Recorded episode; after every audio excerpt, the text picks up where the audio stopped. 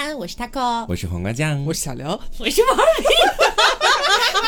就这么顺下去吧？就这么说吧。我不能再继续了，我不能再重复一次了。跟大家讲一下我们笑的原因啊！欢迎大家来到凹凸电波啊！欢迎大家。是这样子的，就在我们今天录制开始之前，我们先开了一次嘛，然后我就很正常的开场了，我说叶安，我是 taco，然后黄瓜酱卡了一口老痰，对，然后他卡了一口老痰，听起来就特别像我是哈嘎酱，我是哈嘎酱，笑的受不了，重新录了好多遍，不好意思，不好意思，还是没绷住哈。对，我是蛤蟆酱。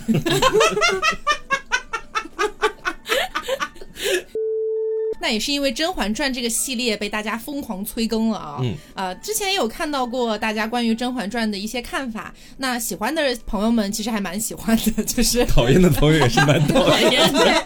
那我觉得这个东西怎么说呢？就是萝卜青菜各有所爱啊。大家如果说对《甄嬛传》这个系列完全一点都不感兴趣，那你也可以看到标题就不用点进来。能下周再见喽。对，是这样子。而且我们其实更的没有很频繁，对不对？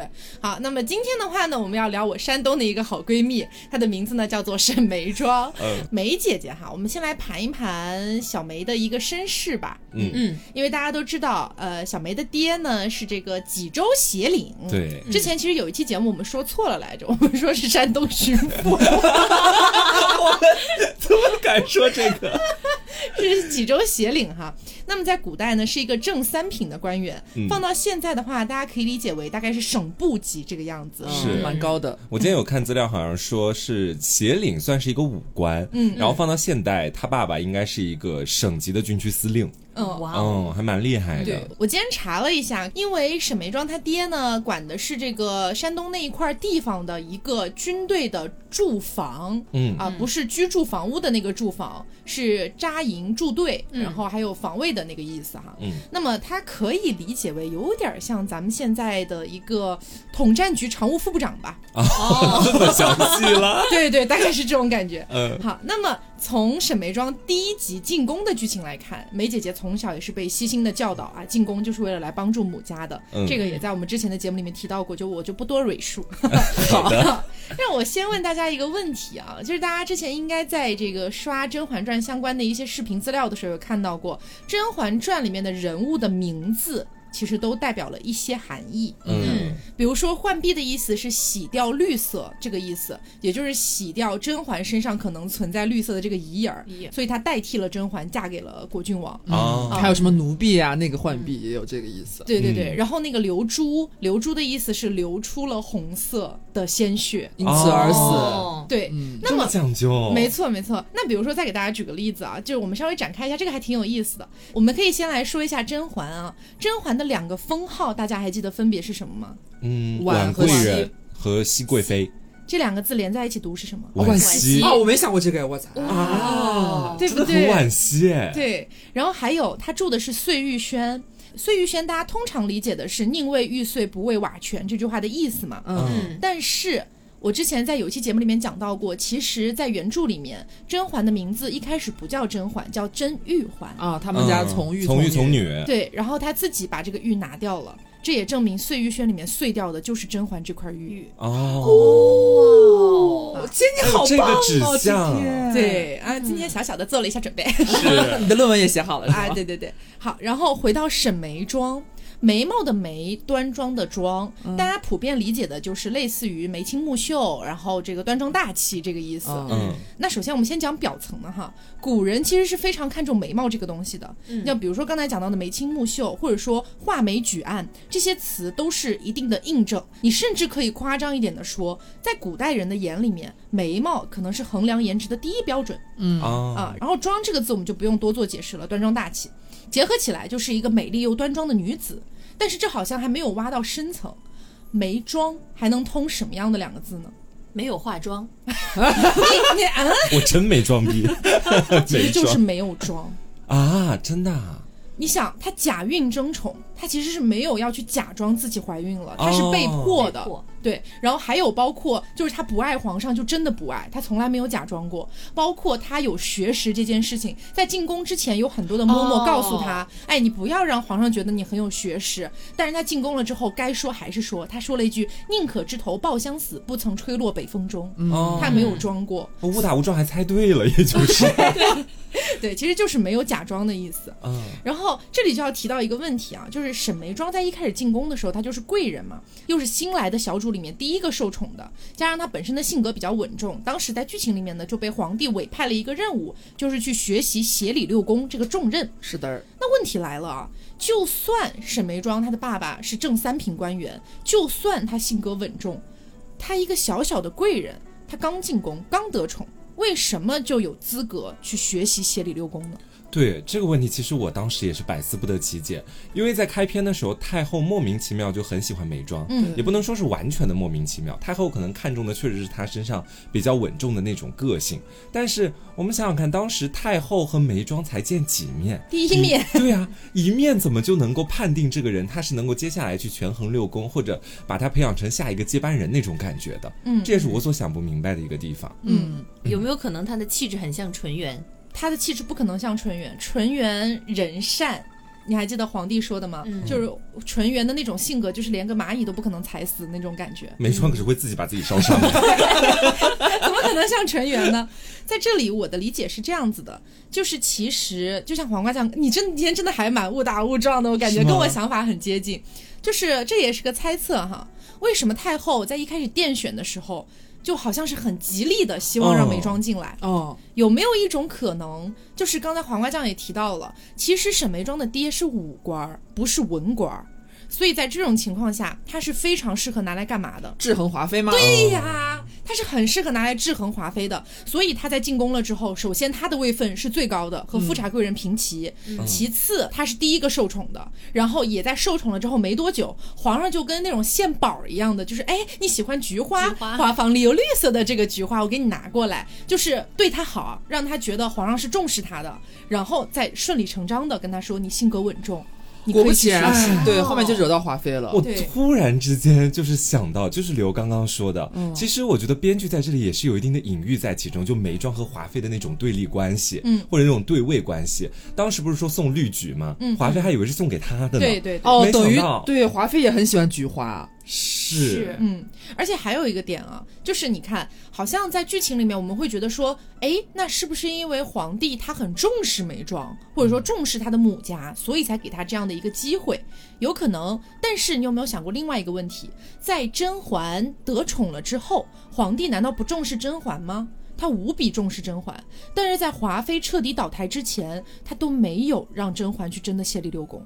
嗯，这是为什么？因为他觉得，如果我要把一个人放到制衡华妃的位置上，那么这个人一定会首当其冲被害。被害，我不想甄嬛被害。哦，他前期应该还是真的真的很喜欢甄嬛的，就是皇帝。嗯，但是可能眉庄对他而言，确实就是像制衡华妃的一枚新进的小棋子，可以试一试。对，所以我觉得这件事哈，就是。呃，眉庄进宫，包括得宠的这一连串背后的目的是为了制衡华妃的这件事，在皇帝的心里面，应该是对眉庄有一丝愧疚的。嗯，这应该是愧疚的来源之一吧。哎，其实关于他爸爸是武官，然后太后看中这一点，我不能说马后炮吧。本人确实在先前有那么小小的想过一下这个点，因为我先前看到就是查眉庄的爸爸的资料的时候，我有浅看一下，我觉得说知道他爸是一个完全的武官，其实能解答就是眉庄在宫里面很多行事的那种风格，嗯啊，包括他个人性格方面的一些因素的那些问题。因为眉庄做事情，我们我觉得总结下来就一个字，就是刚。刚，嗯，不管怎么样，就是我要顺着我心里面想的那条路。去走。哦，你皇帝再怎么样对我好，或者想要挽回，那你现在伤害过我了，老子就是不跟你玩了。啊！我就是自己一个人在宫里面，这个我觉得可能也是那种将门之女才会展现出来的一种风姿。没错，但我觉得黄瓜酱讲的这个是大后期的眉庄，嗯，他在一开始进宫的时候，他还没有进化到这个高度，他是一点一点进化过去的，是黑化，对，眉庄眉妆也黑化，是。因为你们还记不记得，就是眉庄在一开始进宫的时候，他整体的那种感觉哈，就是哎，我家培养我就是为了来皇宫里面要出人头地的，要为我的母家帮忙的。那在这种情况下，我不得罪别人，然后我也得为了我自己去争取的，是有这么一个感觉的。嗯，他在跟皇帝讨论他喜欢菊花的当时那个剧情真的很奇怪，就是两个人好像刚刚才从房间里面出来，你喜欢菊花，就反正当时他们在讨论这个东西的时候，然后他说了自己喜欢菊花，然后呢，皇帝就夸了他一句。说菊花好，大概这个意思。朕的菊花开的最好。对，但是皇帝当时大概讲的意思就是说，菊花独开在秋天，不与其他花争艳。嗯啊，他其实也是在点拨眉庄嘛，这个大家看得出来。是。那在前期的时候，除了这一点之外，眉庄还有一个在菊花身上能体现出的一个点，就是他虽然在为自己争取，但是在一定程度上会有一点点人淡如菊的感觉。嗯，为什么哈？就给大家举个例子，比如说甄嬛刚得宠的时候，她问了眉庄说：“姐姐，你说这个丽嫔的为难也是真，呃，后宫的这些人的妒忌也是真，我们该怎么办呀？”嗯嗯，眉庄只回答了一个字：忍。嗯，你想妙音娘子当时作为一个小答应啊，确实很得宠，但是她多多少少也是个答应，而且出身摆在那儿。嗯。他们俩在那个长街相对的时候，妙音娘子说：“ 麻烦姐姐给我让个道儿吧。”那我先过去呗。眉庄就让了，眉头都没有皱一下。他还真让。对，包括华妃要他抄经书，抄一遍，你 字儿怎么这么难看啊？再抄一遍吧。他直接抄了两份，非常能忍耐。嗯。但是有一件事情让他彻底忍不了，这个事情就是来到了千里池落水。啊。嗯。这件事情是什么样的一个情况呢？就是到底是谁害的眉庄？这个东西。整个后宫 都知道，就是大家都是揣着明白装糊涂，心知肚明的。对，其实这个眉庄不会去记恨，以眉庄的心性儿，他不会觉得说啊，你静嫔跟我关系那么好，你为什么不帮我出头？他不是这样的性格，他知道没有人想要惹一身骚，但是眉庄一定没有想到，连皇上也是这样的啊。对吧？因为他在跟皇帝前期的相处的时候，他会觉得说啊，皇上愿意跟我吟诗作对，然后也很重视我，还给我送了绿菊。对，他是有些爱的。对，我觉得他多少是觉得皇上是有一些感情在他身上的。嗯。但是经过华妃这个千里池落水这样的一个事情之后。他开始有那么一点点往黑化和暴走的路线上面去走，这个也是我觉得眉庄这个角色开始变得丰满的一个点，因为这是眉庄的第一次小崩盘，还没有彻底崩，因为他当时就像前面讲的，他可能在幻想，在赌皇帝对他是有一点感情的，然后千里之事件让他明白，哦，原来一点点都没有，有没有一点点？没有一点点。对，然后加上他们去圆明园，四阿哥的出现，让眉庄觉得说，天哪，没有额娘的孩子好惨。没有孩子的额娘 也好惨，野孩子和野额娘都很 惨。对，所以他当时就开始明白了，恩宠要靠自己去争取，同时也要靠自己来稳固。所以他就开始想那个去吃药，哎，积极备孕啊，准备怀个孩子。其实你不觉得眉庄这个时候太着急了吗？是，那我是我是觉得他想要怀孩子那段时间，他的那些很仓促，但是又很着急，同时还有点就是为自己好像想到了一个妙招和捷径，在沾沾自喜的那种感觉。你还记得他和那个甄嬛去，好像有点报喜事儿那种感觉。我这边有一个秘方，真的很好，你也快去照方调养吧，就是这个调调。你觉得他他那个时候是？有一些天真在身上的，嗯，他一边觉得自己很聪明，但实际上是做了一点天真，然后其实不是很稳妥的事情。对对，而且其实当时那个阶段，就算眉庄不去吃这些药，她迟早会怀孕的。对，其实说真的，她真没必要假孕争宠，对吧？但是她就是急了。我觉得这个急是来自于剧情里面甄嬛点出来的那句话，就透过甄嬛的角度帮观众去看明白了眉庄为什么这么急。甄嬛问了她一句，大概意思是：姐姐承宠这么长时间了。为什么这个肚子一点动静都没有啊？当时甄嬛是打趣，但是这句话有可能就装进眉庄的心里了。嗯，眉庄为什么侍寝那么久没有孩子呢？为什么没有怀孕呢？当然，固然这里我们要涉及到这个皇帝的这个精子存活质量的问题，但是生育能力确实有点问题。但是按照剧情的一个基本的一个概念来说，哈，嗯，承宠这么长时间一点儿动静都没有。是不是有一个小小的问号打在那个地方？应该也被喂了点东西吧。我个人的猜测啊，嗯，可能跟皇后有关。哦，因为在剧情里面，我们看到皇后去残害那些子嗣，其实是在大后半段才出现的嘛。嗯，但是这个是为了就是剧情上给大家埋下一个大 boss。对你前期都会以为皇后是个好人，对，嗯他都觉得说哇，华妃倒了，那他以后是不是就平步青云了喽？还有一个皇后在，在这个地方就是才甩出来的一个包袱。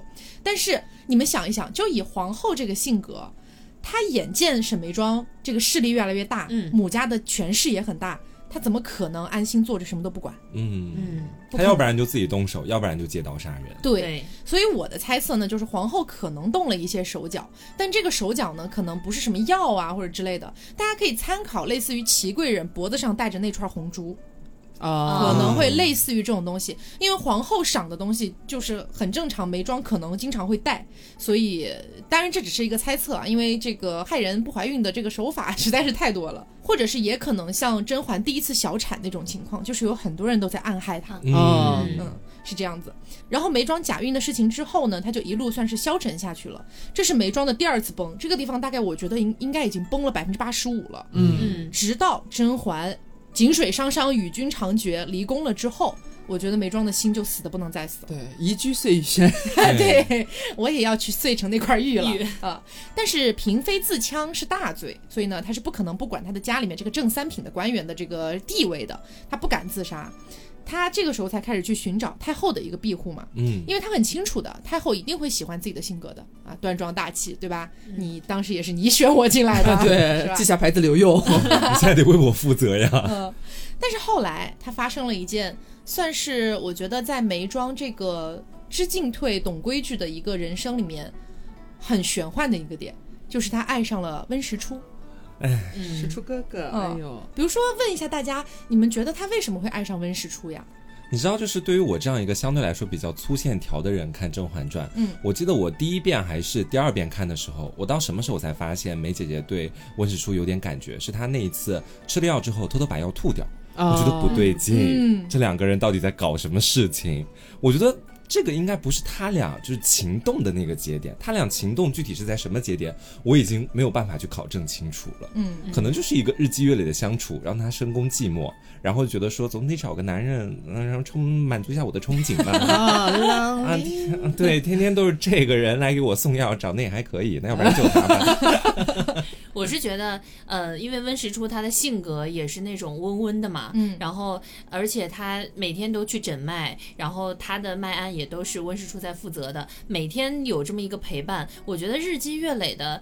会日久生情吧，嗯嗯，我的想法就是日久生情。然后再一个呢，因为这个呃，我个人的想法啊，呃，梅姐姐跟这个甄嬛她们是好姐妹，嗯，然后呢，温实初又很喜欢甄嬛，我要喜欢喜欢我姐妹的男人，是对，因为因为我自己的男人喜欢甄嬛，所以就来了一个四角恋。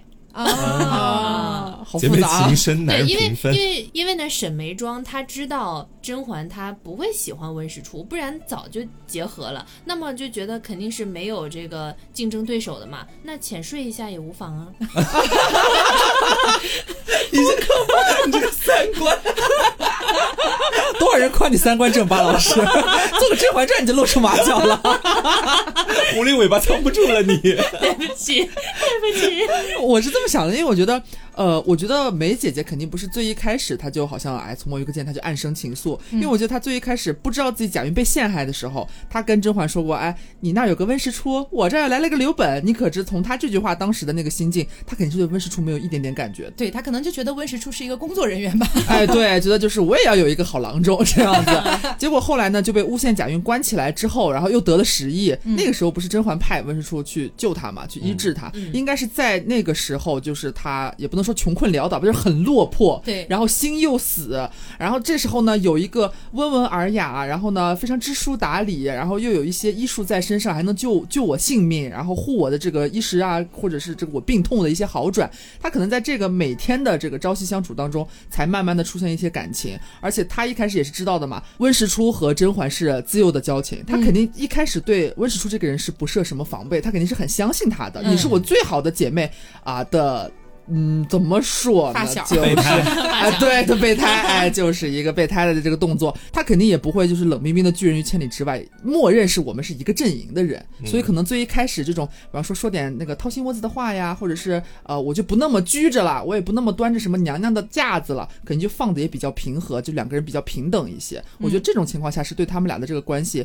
我不是，哎呀，我不能说他俩没有互相相爱啊，这个咱们后面再聊。反正就是我们梅姐姐肯定是真的喜欢，慢慢喜欢上温实初的。对，哎，你这一点倒是点到我了，就是我觉得说温实初对于沈眉庄来讲，其实是有一种救赎感在里面的。嗯，就这种救赎感，就是固然你现在非常落魄，但是我还是愿意每天来给你诊脉，因为我觉得在剧情里面，其实沈眉庄是有明确的讲出这个点的。就现在好像人人都啊、呃对我避之不及，唯有你还每天来到我宫里面替我认认真真的去把脉干嘛的。嗯，他其实想表达的是感谢，但我觉得这种救赎到后面就很容易演变成爱情。畸形的爱是对，吗？你看甄嬛那边也是，甄嬛进入到甘露寺之后，然后她突然发现，哎，我现在是一个孤子，在这个尼姑庵里面，以后好像永远都没有出头之日，你还愿意过来，好像救赎我一把，这种感觉也是生出了爱情。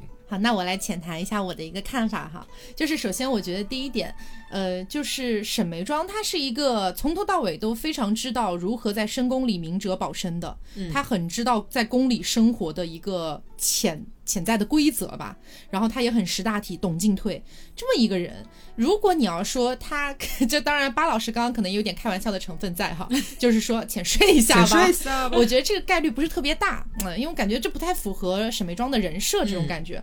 那我觉得第一个点就是刘刚才 Q 到的，温实初救了沈眉庄一命，嗯，这个东西有一种吊桥效应在，就是说啊，我们一起经历了这么刺激有关生死的事情。在这个情况下，即便沈眉庄没有爱上温实初，她也一定会觉得温实初像一个英雄（打引号的英雄）一样的人物，拯救了当时落魄的我。这个东西一定是埋在心里面的，但这个不一定等于爱。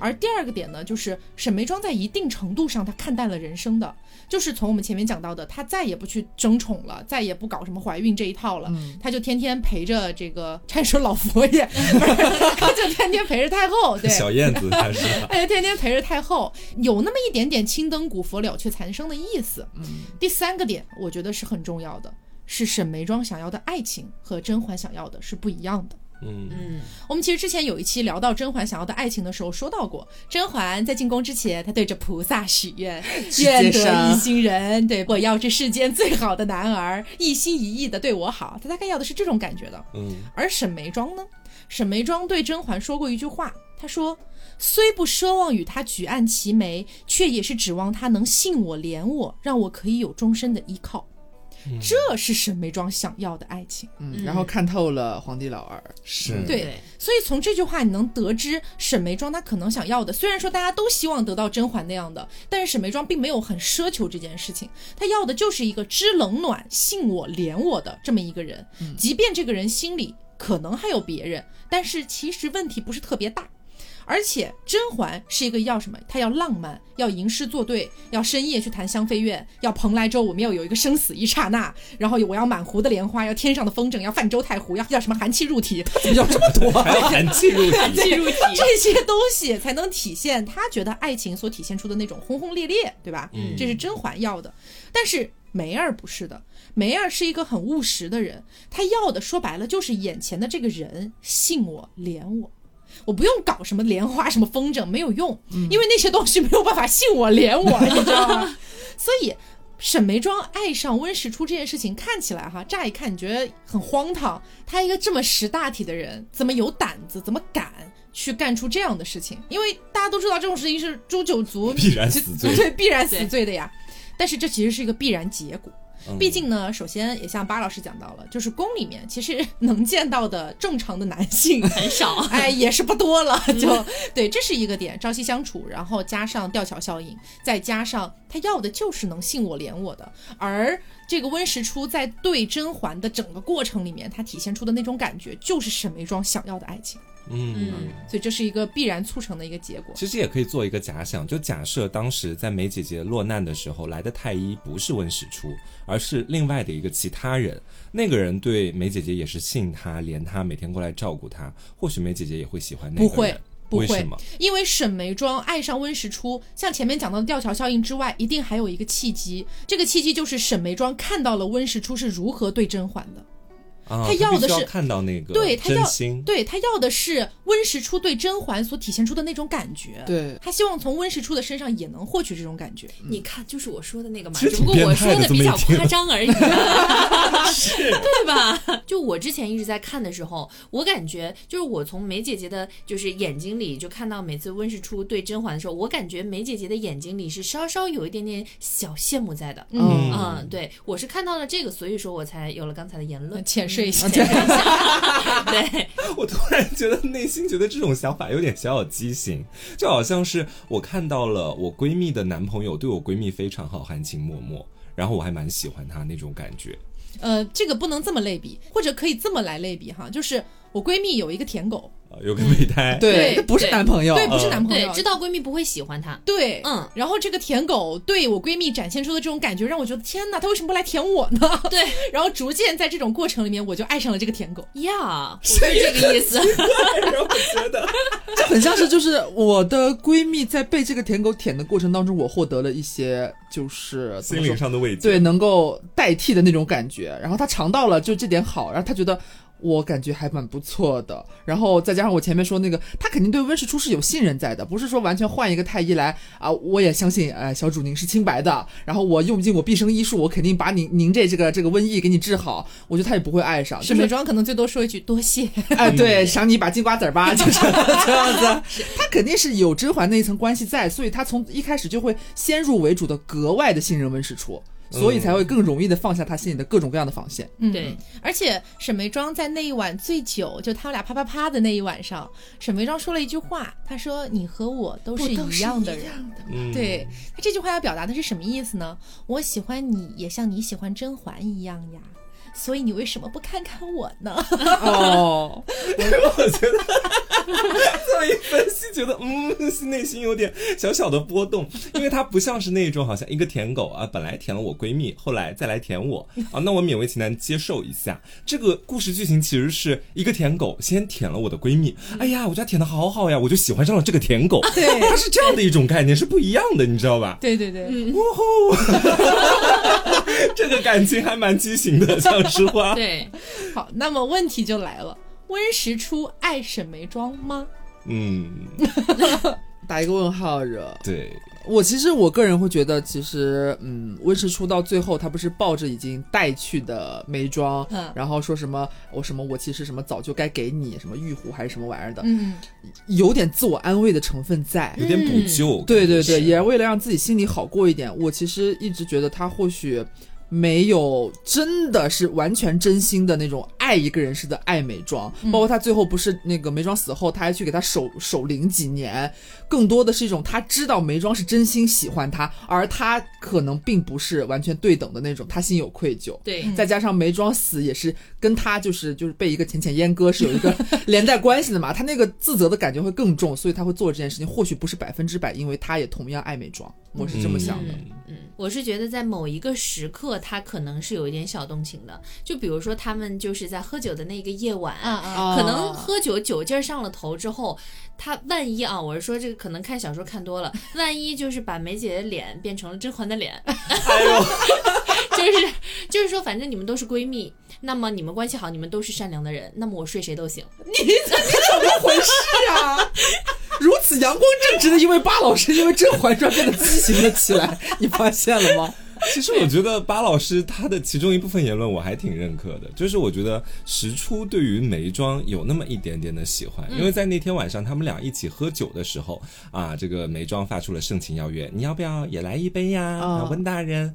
其实他当时只是一轮的那种拉扯，就只只不过是拉扯几句，然后我记得好像是眉庄突然就说了一段话，然后嗯，石初要代替他喝酒还是怎么样的，啊是这个剧情吗？对，是沈眉庄，连个陪我喝酒说话的人都没没有啊，然后他就直接我喝我喝，我觉得说其实他那一下内心的那种摇摆是有的，但他最后还是坚定的选择说可以喝这个酒。他其实会预见接下来要发生什么事情，对，男人都是这样子的，又不蠢，对，又不蠢。他知道在之后可能两个人会啊，就就就怎么样翻云覆雨啊，我都不敢说这个词儿了。现在翻云覆雨，只是他没有想到这个后果会如此严重，严重到梅庄怀了他的孩子就。没有想到没有想到自己一发就中对质质量还挺好的。对哎，然后梅庄跟他讲，哎，我怀了你的孩子之后，你看他抬起头的那个第一瞬间的表情，真的就是就是天塌了，感觉就是那一晚，啊，对，感觉心态都崩了。对，渣男不想负责。嗯 然后我来说一下我的看法啊，我觉得温实初对沈眉庄很难说爱这个字，我觉得只能说后悔没有爱。嗯，嗯为什么呢？就是首先我们前面也提到了，其实，在甄嬛离宫了之后，在宫里面。温实初和沈眉庄多多少少有那么点互相相依为命的意思，对吧？因为其实你想啊，就是在甄嬛离宫之前，整个后宫都知道你温实初是甄嬛的人，然后现在你又甄嬛离宫了，连皇帝都不允许任何人提到甄嬛的名字，连有一个什么奴婢只是说了一句说啊长得真像她生母，然后什么被活活打死了还是怎么样的，就很严重。所以在这种情况下，你觉得温实初能混得好吗？他一定是被处处针对的。嗯，所以在这种情况下，他肯定也是在一定程度上和沈眉庄有点相依为命了。嗯，但是我始终还是觉得温实初不管在哪个阶段哈，他的心思其实一直是放在甄嬛身上的。嗯嗯因为我们前面也提到过，温实初其实是把甄嬛当月亮捧起来的，高高的挂在天上。那你想一想，当月亮已经那么明亮的时候，他是看不到其他星星的。嗯其他星星的闪耀在他眼里就是虚无，所以就有点像月明星稀那个意思。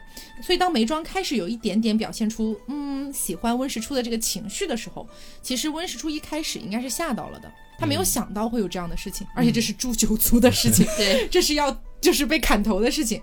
那么温实初在那段时间对梅姐姐表现出的照顾也好啊，还是说陪伴也好啊，我觉得都算是温实初的一种精神寄托。嗯嗯因为，嗯，你想啊，就是环儿离宫了之后，去了甘露寺那段时间，温实初能在宫里面就是相依为命的，也就只有眉庄。然后，即便是环儿回宫变成了熹妃之后，熹妃的这个地位也已经和以前远远不一样了。嗯，而且熹妃有更多的事情要去忙了，她要保护好自己的这个龙凤胎惹。然后在这种情况下，温实初其实能为甄嬛做的，也就是替她保胎这么一件事儿了。嗯其他的更多的时间他也不能去哪儿了，他难道能去看看皇后吗？所以，所以他这段时间就会觉得说，那我既然没有太多的机会啊，没有太多的时间能够用在我的月亮的身上，那我就去照顾照顾我月亮的好朋友吧。这样子，我的月亮应该也会开心的。哦，嗯对，他是有这种心思的。这怎么说爱屋及乌了吗？这算是，嗯，有点儿，而且我跟你说，我记得是当时我们，因为我是配音班的，然后我记得我们中间有一个那个配音的突然片段，开始自我介绍不，是不是，我是配音班的，我和我的同学选的就是梅姐姐姐死的那一段，哦我配的是温太医，然后他配的是沈眉庄哎现。场配一个，哎呀，别了别了别了，抬举我了姐。你知道，就是大家可能看剧的时候会觉得啊，一段剧情那，就是直接看过去可能是比较快的。但是，一旦你开始要以一个配音的角度去审视它，你就要开始把台词都扒下来，嗯然后分析人物的性格啊，你再去发出声音什么的对，你知道，就是在沈眉庄死的那一段，我们把台词细扒了之后。对于温实初的配音，它最大的难点在什么地方？不是模拟他的声音，而是那段你会发现，温实初很多时候都是张着嘴巴不说话的，你知道吧？就是梅窗一直在说有没有一点点，我说啊，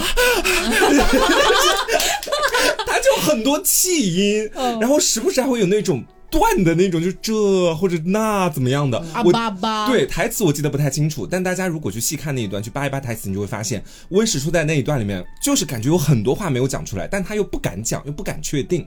所以我在配完那一段之后，我就有一种感觉，我觉得温实初是在最后梅姐姐一声声的叩问，以及梅姐姐快要死了，就那个死亡线在前面的时候，嗯她安慰才对在内心最终做出一个权衡，就是我对梅儿好像是有那么一点喜欢的。他也在说服自己，对对他是在那一刻才感觉到了自己对眉庄的喜欢，好像有那么一点超出寻常。嗯，我觉得是是这个样子的，因为在前面啊，那个事情发生的太快了。眉庄怀孕了啊，我就要给眉庄保胎，然后眉庄又怎么样怎么样了？她其实心里面可能很乱，很犹豫，有一点被那种鞭子抽着走的感觉。对，其实她一直都没有想清楚，我对眉庄到底有多么的喜欢啊，有没有超出友情的那种感觉？但一切已经来不及细想了。对，直到最后眉庄马上就要死了啊，在床上在那儿咿咿呀呀的就在那儿说了，呃，他意识到我这时候一定得做出一个决定了啊，不管是为了这时候啊骗骗他也好，或者说是我真的是喜欢他也好，也得给他一个明确的答复，让他这辈子不要有。那么多的遗憾，所以我觉得这就是他这个人人物性格里的一些问题。他很温吞，这种温吞就在于是那种，嗯，什么事情都是犹犹豫豫的，想一个事情能想好久好久，然后也没有办法做出一个明确的决定。最后真的有人拿这个鞭子开始抽着他往前走的时候，啊，我可以给你一个答复了 算是这种感觉。对对，我是想到，因为之前甄嬛在离宫之前，她住在碎玉轩嘛，嗯，然后后来梅姐姐不是又住在碎玉轩嘛，嗯，然后之前温实初他是每天在帮甄嬛来看。看病，然后看脉案这些，然后呢，后面梅姐姐住进来，会不会有一种可能是温太医他已经养成了一种习惯，我每天要来碎玉轩来报道呢？嗯，就是他已经就习惯了对这个地方里的人好，就把睹他物思人，对睹物思人，哦就进了这个场景，感觉嬛嬛还在，嗯，嗯，有被驯化了，算是。对，而且我觉得还有一个点可以补充一下啊，就是关于呃温实初到底有没有爱梅庄。其实到梅庄死之前，温实初还在深深的爱着甄嬛。怎么说呢？就是当时本来那个滴血验亲这个事儿都已经告一段落了，然后安陵容突然又跳出来：“你这个人，你的情谊本身就会害死别人，温大人。”对，然后温实初干嘛去了？自宫去了自宫去了。他这个自宫，我们不能说，对我们不能说他没有明哲保身的意思啊，他肯定也有，因为你要说皇帝到时候真的下狠心了，搞不好也真的会把温实初给弄死，这也是有可能的。但是呢，我觉得不太至于，大不了就把他赶出宫嘛，以后就不要再做太医了，或者怎么怎么样的，不至于到自宫这一步。但是温实初为了保住甄嬛和他的两个孩子，即便他知道孩子不是皇上的，他也要为了甄嬛保下来。嗯，嗯，那么在这个情况下，他从头到尾都没有考虑过梅姐姐的幸福。对，我刚才在想这个问题，就是他在那一瞬间，我不说他在平常没事的时候有没有自己想过这个问题。你想，人在如此紧急、重大、可怕的危机时刻，他能马上做出这样的反应。其实是很能反映他内心真实的想法的。嗯我不管他那时候到底有没有爱，真的爱我们梅姐姐，或许也是有的吧，或许有一点点，但是他那个即刻反应，我不管爱有多少，但一定是没有甄嬛的分量在心里边那么高的。嗯，而且你细想，眉庄死的时候，但凡史初对于眉庄有那么一点点喜欢，眉庄都在那儿说台词说那么久了，你如果对他喜欢，这时候肯定想要急切的跟他诉说自己的爱意、啊。对，而且他都已经快死了，对将死之人了。你还在那儿温温吞吞的，什么话都憋不出来。对温实初明明也知道当时眉庄讲那段话，你有没有一点点喜欢过我，哪怕一点点？但是温实初都啊呃呃 都是这种状态，所以你足以证明他根本就不知道自己有没有爱。我觉得自己都不知道的话，你就很难说他有。哎，我感觉这个能影射到现在，经常就是呃治恋爱脑的一句话，叫做“如果说你没有感受到对方的爱意，那么他就是不爱你，对，嗯，是？吧是这样？”的。嗯，好，那么现在问题就来到了下一个哈。既然他不爱梅姐姐，他为什么要跟人家那啥呢？啊，为什么要喝那个荷花酒呢？啊，这一点我觉得是这样子的啊，就是前面讲到了，温实初一直在照顾梅庄，一直跟梅庄有种相依为命的感觉，所以他看着梅庄当时很落魄的那种感那种神情哈，然后跟他说，哎。我连个喝酒的人都没有，连连个喝酒的人都找不到。当时温实初的第一反应一定是啊，我要赶快安抚他的情绪，我不希望我的一个或者说打引号的好朋友，嗯，这么难过。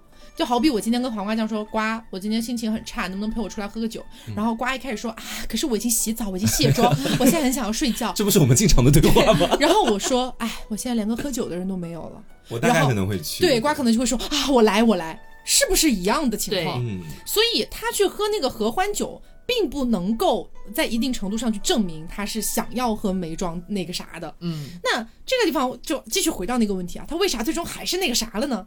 这个是我有一个比较黑暗一点的猜测哈，大家这个呃随便听听，我随便说说啊，呃是这样的，你不觉得温实初这个人他的行为他的逻辑有一点太神性了吗？就是他从开局的第一集到最后一集，他都很神性哎，他为了甄嬛什么都可以做哎。他真的没有自我吗？啊，完全没有考虑过自己，嗯包括仕途啊什么的。对，对，我觉得他的自我就体现在就在这里，就是眉庄的床榻之上。为什么呢？我的暗黑猜测来了哈，我觉得温实初对皇上是有敌意的，是有仇恨的。你想一想，我捧在天上的月亮，我的月亮喜欢你，你不给我的月亮最棒的景色就罢了，你还要伤害我的月亮。嗯，在这种情况下，我们经常会说一句话说，老实人凶狠起来是最吓人的。嗯这就是我我对温实初的一个理解。兔子急了也咬人，是吧？，对，所以我觉得温实初一定是暗暗的在想，我要找一个机会或者什么时候，哎，可能我没有这个时候吧，但是我真的好想伤害回去啊。嗯嗯，他一直没有这个机会，为什么呢？因为他毕竟是太医，他真的要给皇上的药里面下个毒啊什么的，那就直接就不是自宫的问题了，可能就直接就是这个连诛九族了。那我死了，我的月亮怎么办呢？没有人保护我的月亮了啊。嗯，所以在这种情况下，哎，眉庄也不是不可以，那我就绿绿皇帝吧。我要不就给皇帝老儿戴一顶绿帽子吧。啊嗯，这是我的一个黑暗的猜测。这种报复算是。他当时可能会觉得说，反正也没有人会知道，但是我已经报复成功了。只是他没有想到梅庄居然一发就怀孕了。俩 人体质都不错，我只能说。对，对，然后包括他最后哈，还有一个点就是，你觉得梅庄拼了命的，就是为了这个孩子而死，为了静和公主而死。梅庄为什么一定要生下这个孩子？我们先放在后面去讨论。我们先说梅庄拼了命的生这个孩子。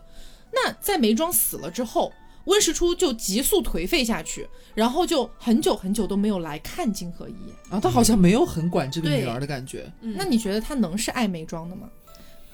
嗯，我真的 thank you，我真的 thank you，真的。对，我觉得他对眉庄就是一种辜负感，以及有些后悔。他可能会觉得说，哎，我确实辜负了梅庄，因为她是一个很好的女人，她也确实很爱我。然后我会很后悔，为什么我没有早点把我的玉壶给她，早点让她也感受到我的爱，因为我也不想伤害她。对你说到孩子这个问题，其实温实初的那个决定也是挺荒诞的，我觉得。嗯最后那个孩子抱在甄嬛的手里面，嗯，然后温实初在接下来就跟甄嬛讲出了我接下来要去给眉庄守灵的事情。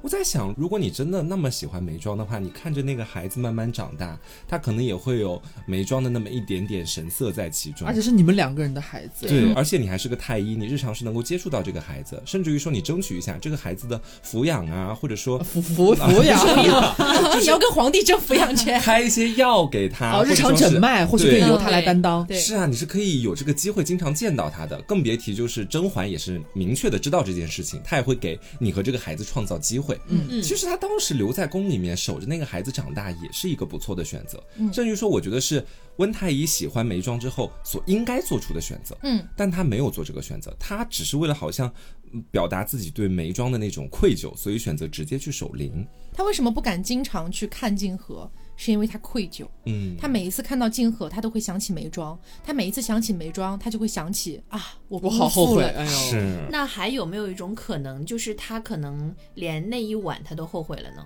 因为很有可能啊，是？吧？因为这个孩子毕竟是他们那一晚才出生的嘛。嗯如果说没有这孩子，后面就没有这一切。嗯，然后呢，他也不会说最后产生了这么强烈的愧疚感。如果说把温世初想成一个自私的人，那肯定到后来他是非常后悔那一晚做的那个决定的。那肯定的。对，我觉得他应该是有点后悔的，但是我觉得他更大的后悔可能是我们前面刚刚讲到的，就是后悔没有爱上美妆。嗯，没有给他一个很好的他想要的生活。嗯，那接下来我们就来到这个问题啊，美妆为什么一定要生这个孩子呢？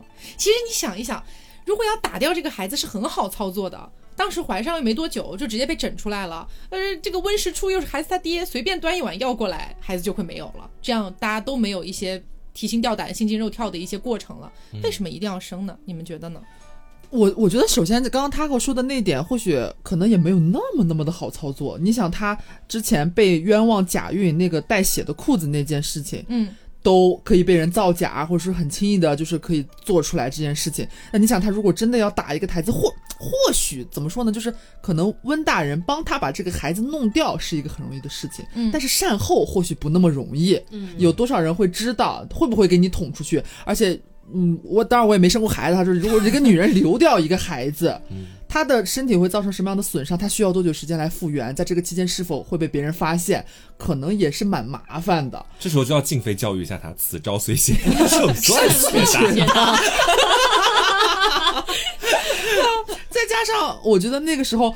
你们去看那个当时眉庄第一次把温太医叫来说，我有个事情要告诉你，有个疑影儿，想让你为我搭了脉，告诉我答案。嗯，她其实知道自己怀孕了，嗯。她很想要让温大人知道这个事情，但是他也不管说，可能对你来说是个噩耗，但是老娘真他妈 so happy，你知道 这种感觉，他是非常非常喜欢，非常非常庆幸、开心，他和温实初有了一个孩子的。嗯，再加上他，我觉得还有一个因素，他或许也想要报复皇上。哎，对对对，嗯我也有这个想法。对，就是我现在我找到了我喜欢的人了，然后我他我还跟他有了一个就是啊 little baby 这个意思。然后你之前对我那个鬼样子，我那个表现啊，这么多年我也过来了，但我也但是我也从来没有原谅过你，只是老娘人淡如菊，老老娘不跟你一般见识了，就看你嗯怎么就是断子绝孙这个样子。哎。你看这个断子绝孙，我是不是也在你断子绝孙的路上添了一把柴火？你以为你这是一件天大的喜事？皇帝老儿，你还一直说，哎呀，我以前亏欠你，我要想办法补偿我的梅儿。你以为好像终于，哦，我原谅你了，你还搁搁那叭叭美了，我还跟你生了个孩子，屁也，不是你的啊！就是我觉得有这种感觉。对，而且这这个点是有一个东西可以佐证的，就当时好像也是在就是说孩子的那一段吧，然后应该是温实初问了一句：“那皇上？”然后当时沈眉庄直接甩了一句：“他怎可与我的孩子相提并论？”嗯嗯，就是皇帝在他眼里屁都不是。真的可以这么说的。对，因为那时候的美妆已经是一个究极进化版的美妆了。嗯，对他已经彻底黑化了。是，所以眉庄为什么一定要生下这个孩子？我总结下来可能是第一点，他确实很爱温世初，想要跟温世初有这个孩子；第二个点就是他报复皇帝啊，他怎可与我的孩子相提并论？第三个点，我是觉得眉庄可能在这个深宫里面待了很长很长的时间。虽然我们前面讲到他已经有点看淡人生了，但是他有没有一种可能性，就是他他看到了。甄嬛居然还能以废妃的身份回到宫里面，继续完成自己想要完成的事情。沈眉庄突然有一点儿像被点醒了，她也有那么一点点想要活出自我了。嗯那么在这种情况下，就是宁可枝头抱香死，不曾吹落北风中嘛。所以我要有自己的气节和风骨，我要做我自己，我要我的孩子，这个孩子是我的，跟你狗皇帝一点关系都没有。嗯啊，是这种感觉。我是指多种因素杂糅在一起，诞生了这个结果，就是他一定不会打掉这个孩子。嗯那呃，还有一个问题想跟大家聊一下啊，就是呃，在梅姐姐怀胎的整个过程里面，为什么皇后没有害到静和公主呢？就为什么没有彻底的阻止静和降生呢？我好像从来没有想过这个问题。是，因为你想啊，熹妃回来了，熹妃的势力多大呀？对啊，然后沈眉庄又一定是熹妃的一个左膀右臂。哦，不敢轻易动他是吗？啊、这肯定是一点，嗯但是肯定会想着法儿的动他的，一定会想着法儿的。就为什么皇后一直没有机会去害呢？就是我感觉是这样哈，就是首先是第一点，肯定有些许忌惮，但是说实话，我觉得也不会忌惮到什么程度，因为皇后，我觉得谁的孩子都敢害。我觉得很重要的一个点是，首先，呃，沈眉庄是有太后在庇护的，哦，因为皇后其实是到最后的关头，就是到太后都快死了，然后皇后才有一点就是这个呃狼牙露出来了这种啊，感觉。忤逆了。对对，但其实，在那之前，她一直很害怕太后的，因为太后知道他太多秘密了。对，太后知道皇后杀了皇后，啊，太后也知道一直都是自己在残害子嗣啊，等等的这些，她都知道，所以她是有点害怕太后的。第二个点就是温实初是从眉庄怀胎到生产之前一直陪伴在眉庄身边的。对，哎，如果真的要下点什么药啊之类的，是难，哎，就就这个温实初肯定是能看出来的。还有一个点就是眉庄自己非常非常看重这个孩子，她一定要把这个孩子生下来，所以她自己一定会万分小心的。嗯嗯所以可能在这个程度上，呃，皇后没有去害到静和公主是能说通的。她是知难而退了，算是。啊哦，是，确实是她，她都多少年过去了，熹妃都又被废了，然后又回来了，又怀了，然后她姐妹也怀了，她从最一开始就知道，呃，温实初不自己也不是说过吗？呃，微臣从来不侍奉景仁宫，嗯所以说她知道温实初肯定。都不是说像普通太医，我能否收买一下，或者是呃敲打敲打他，他一开始就知道他们三个绝对是铁铁的一个战线的人。嗯，他又回来了，然后他姐妹又怀了。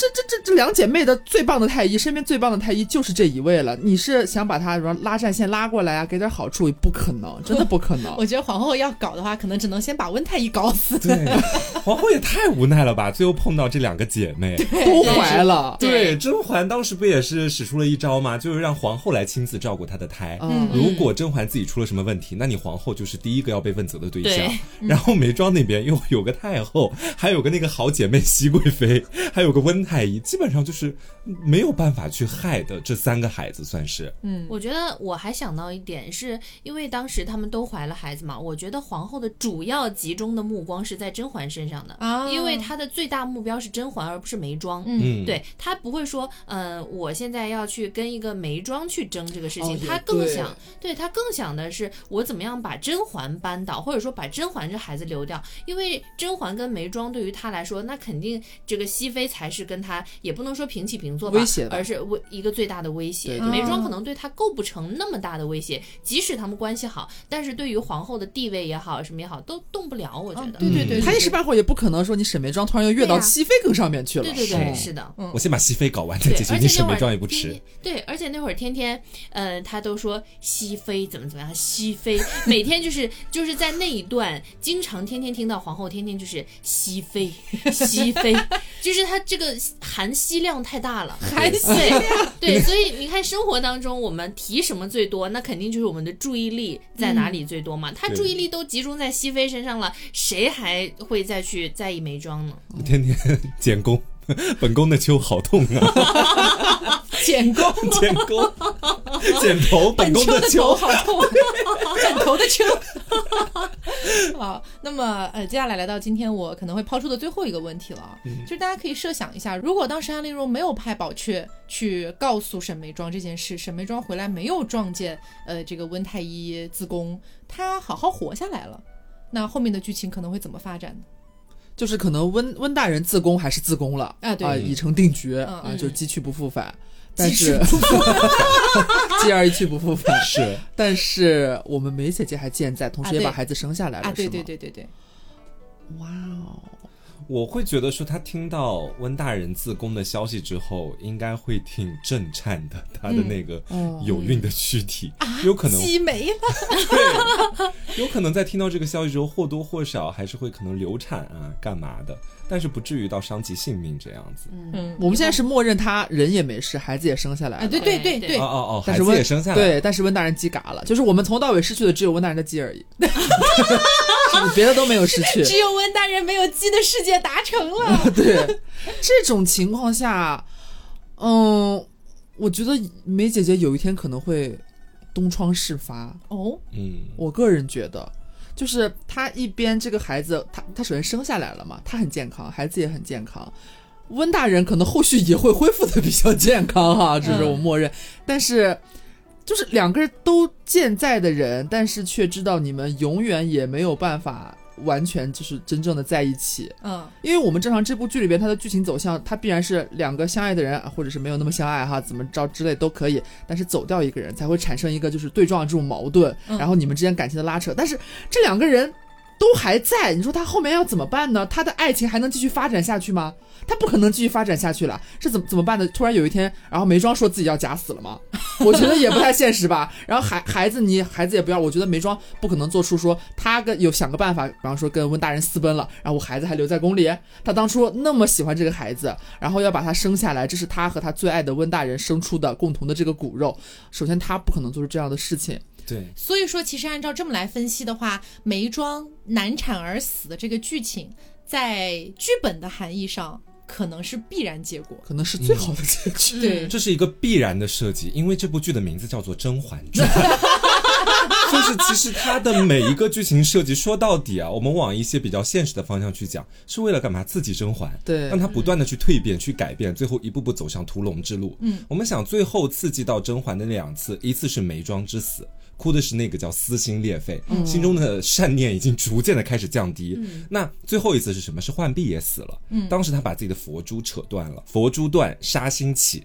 就等于是这每一步都是把甄嬛一步步往那种黑化的极致推过去的一个重要组成部分。推向屠龙之路，哎，就基本上是说，你如果直接把这段给它抽掉的话，那可能对整个剧情的影响都会很大。嗯因为我觉得甄嬛的黑化真的是少一步都不行的。嗯就其实我有一个点啊，我我我是存在一个小疑问的，嗯就是为什么是梅姐姐听到了温实初自宫了之后，她就开始有反应了呢？就心悸受惊难产血崩嘛。对呀、那又不是温叔叔死了，但是他自宫了呀，他的快乐就没有了对呀。啊，所以我想说的是，万一嗯他。就是，即使是他最后安全的生下了孩子，嗯他跟孩子最后都活下来了，那他心里会不会想的是，哎呀，老娘以后没有性生活了？对呀、我觉得就是这 样吧对呀、就像前面提的一样，温实初在自宫的时候，他也没有考虑过眉庄以后会不会 有性生活。对，而且再一个，我想的是，如果说最后梅庄顺利的活下来了，他可能到后面就是，尤其是在那个屠龙的时候，可能他也帮不到甄嬛什么。嗯，嗯，就所以就是还是像刚才说的，导演导演让的，对，他就死了。导演让的 编剧也让了。对，因为因为我觉得梅姐姐她是在整个剧里嘛，她是一个让我们很喜欢的一个善良的，并且是很刚的这么一个人人设。如果说最后她也参与了屠龙，那么我觉得她这个反差感，或者说哦她整个人的这个嗯形象塑造，我觉得有点儿就是有点崩。有点崩，对，所以她就得死。是 大概是有道理的。你能想象，就最后甄嬛在皇帝的床前跟他说：“天下万民都是皇帝您的子孙。”对然后眉庄手缓缓走进来说：“ 静和也不是你的哦。抱进来，抱进来叫大伯，叫叔叔，叫叔叔。是”不行，还是得甄嬛一个人完成这些事对，儿。还是得死。嗯，对，好，那么最后我想分享一点点，就是关于眉庄这个角色在我心里面的一个我个人的小小看法哈。嗯，呃，大家都很喜欢梅姐姐，其实我感觉看《甄嬛传》的人好像没有人会站出来说我讨厌眉庄这个角色，嗯。基本不太有，对吧？那么我们可以去考虑另外一个问题啊，就是其实有很多人对甄嬛这个角色的争议是很大的。对啊，很多人是不太喜欢甄嬛的。但是据我了解呢，不能说所有，但是有一部分的人不喜欢甄嬛的原因，就是因为甄嬛跟果郡王搞在一起了。嗯嗯他们觉得说甄嬛你你怎么可以跟皇帝的弟弟搞在一起呢？哦，你跟你前夫的弟弟生了个生了还生了俩，就是他们可能觉得说这个有点不太能接受。但是放在梅姐姐的身上，其实梅姐姐甚至还是以嫔妃的身份，嗯，甚至还不是废妃。然后就跟 温实初乱搞，还搞出了一个孩子。嗯，在这样的情况下，并没有人去嘴眉庄，嗯就是这一点，我觉得就是，呃，在我个人看来哈，可能在一定程度上对甄嬛这个角色，毕竟她是主角嘛，嗯所以可能有些人会在封建礼教这个层面上略微有一些苛刻。而且甄嬛去搞的呢，也不是另外一个人。其实说实话，如果甄嬛当时在甘露寺跟温实初搞在一起了，可能是不会被嘴的、嗯啊。被嘴的其实点就在于甄嬛去搞小叔子了。对，啊是这个点，就是可能涉及到那么一点点的一个家庭伦理吧。啊，对，我觉得是这样。但是其实说到底啊，就是呃，甄嬛在甘露寺去跟果郡王搞在一起也好，还是说眉庄呃跟这个温实初在一起也好，这些东西其实都是在一个传统的封建礼教的影响之下，这两个女人出于自己的情感的推动，想要去做出的一些。不太符合当时的一个封建礼教的一个行为，嗯，嗯，所以我觉得其实也没什么，我觉得大家对梅姐姐最粉的应该就是那一句话，就是莫逆之交。嗯那一段还记得吗？就她跟嬛嬛之间那个友情，我那段真的差点流下泪来，你知道吗？哦，真的很感动，嗯至情至性。是好的，那么今天的这个呃，算是最强辅助 CP，哎，也就是温实初和沈眉庄的这一段故事，也跟大家扒的差不多了，嗯。算是聊的比较干净了啊。是。如果大家对于这一对 CP，哎，有一些不一样的看法，或者说有些自己的感想啊什么的，也可以在评论区跟我们一起聊一聊。包括之后呢，还有一对儿就是最强辅助 CP，也可以聊一聊，嗯，那就是崔槿汐和苏培盛 哎呀，这俩是我最想聊的。啊，到时候就把主场交给你了。好，好，那么今天节目就到这里，希望大家能够喜欢。那么我是 taco，我是黄瓜酱，我是小刘，我是 Barbie，别着急，慢慢来拜拜，拜拜。